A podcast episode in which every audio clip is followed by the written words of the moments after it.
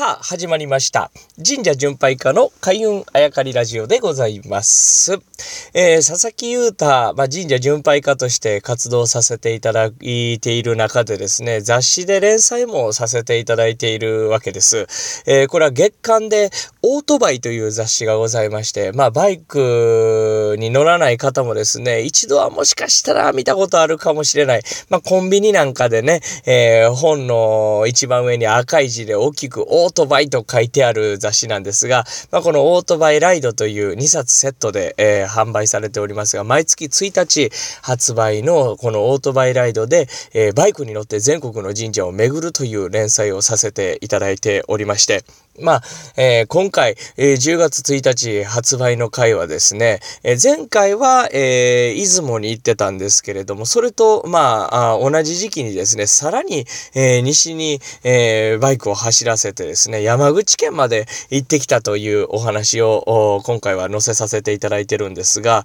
まあ、ぜひ機会があればですね、10月1日発売、えの記事を読んでいただきたいんですね。で、そこの、お回、山口でですね、まあ、長門市とというところがございまして、そこに元の住、え神社というお社が建っております。えー、この神社はですね、定内社なんですね。で、定内社として、えー、今も建っておりまして、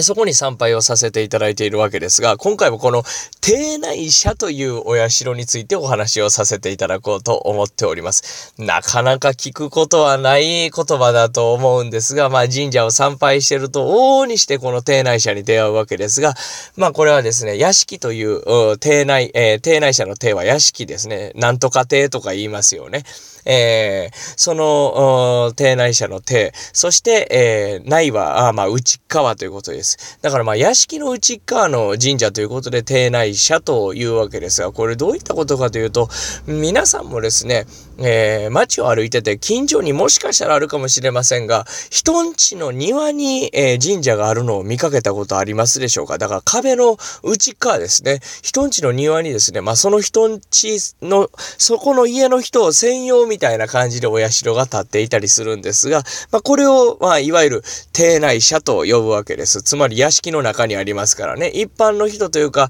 まあ地域の人、一般の人のために神社が建っているわけじゃなく、その家のために、その家の人が拝むためだけに、えー、立っている。これを定内社というわけですね。さあ、この元の住神社というのはですね、えー、とあるアメリカのニュース番組で紹介されて、今もうてんやわんや、海外の人、そして日本国内からたくさん人がいらっしゃる。これはまあ、海辺にずらりずらりずらりずらりと赤色朱色の、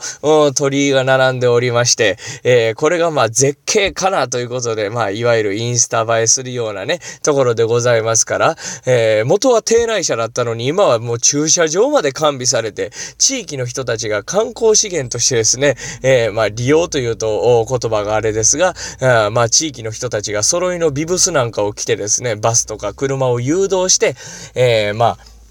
人を、大勢の人を迎え入れているというような神社になっているわけですが、これ、元は定内社というか、今も定内社なんですね。えー、いわゆる、えー、人の地の庭、人、ある人だけが拝むためにあったんですが、それがどんどんどんどんどんどん大きくなって、周りの人の信仰を集めて、えー、今はこんなに大きくなったというのが元の住神社なんですが、えー、実はこの元は定内社、今も定内社ですよという神社結構全国にあるわけですね。まあ、あ栃木県にある古峰神社というところ、まあ、小部ヶ原というところにありまして、この古峰神社も実は邸内社があ一番最初の起こりなわけですね。この古峰神社は天狗の絵を御朱印に書いてくれるというので、有名なお社なんです。で、今は全国から人が来るわけですが、実はここ、あの、もともとその宮司さんの家というか、宮司さんの家系の人たちが信仰してた神社でしたというような、あ理由があるんですね。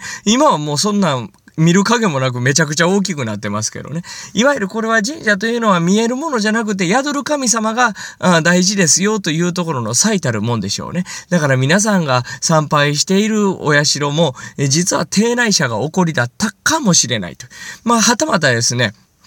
あの、信仰されていた神社、そしてそのすぐ隣にその宮司さんの、お家、そしてその宮司さんのお家の中にあった邸内社、あこの二つが並んでいました。しかしこの邸内社の信仰が大きくなって、こっちが大きくなりました。もともとあった神社はその隣にポツンと今はございます。というようなこともあったりとか、だから目に見えるものだけでは歴史というのはわかりませんね。特に神社においては。だからこの邸内社というののも一つ覚えておくと、元定内者だったんですよ、なんて言われてね、えー、人んちの庭にあったんが今はこんなに大きくなったんか、というようなの想像するのも面白いわけでございます。なので今日は、えー、そんな神社巡りの楽しみの一つになるんじゃないかなと思いまして、定内者ということをお話をさせていただきました。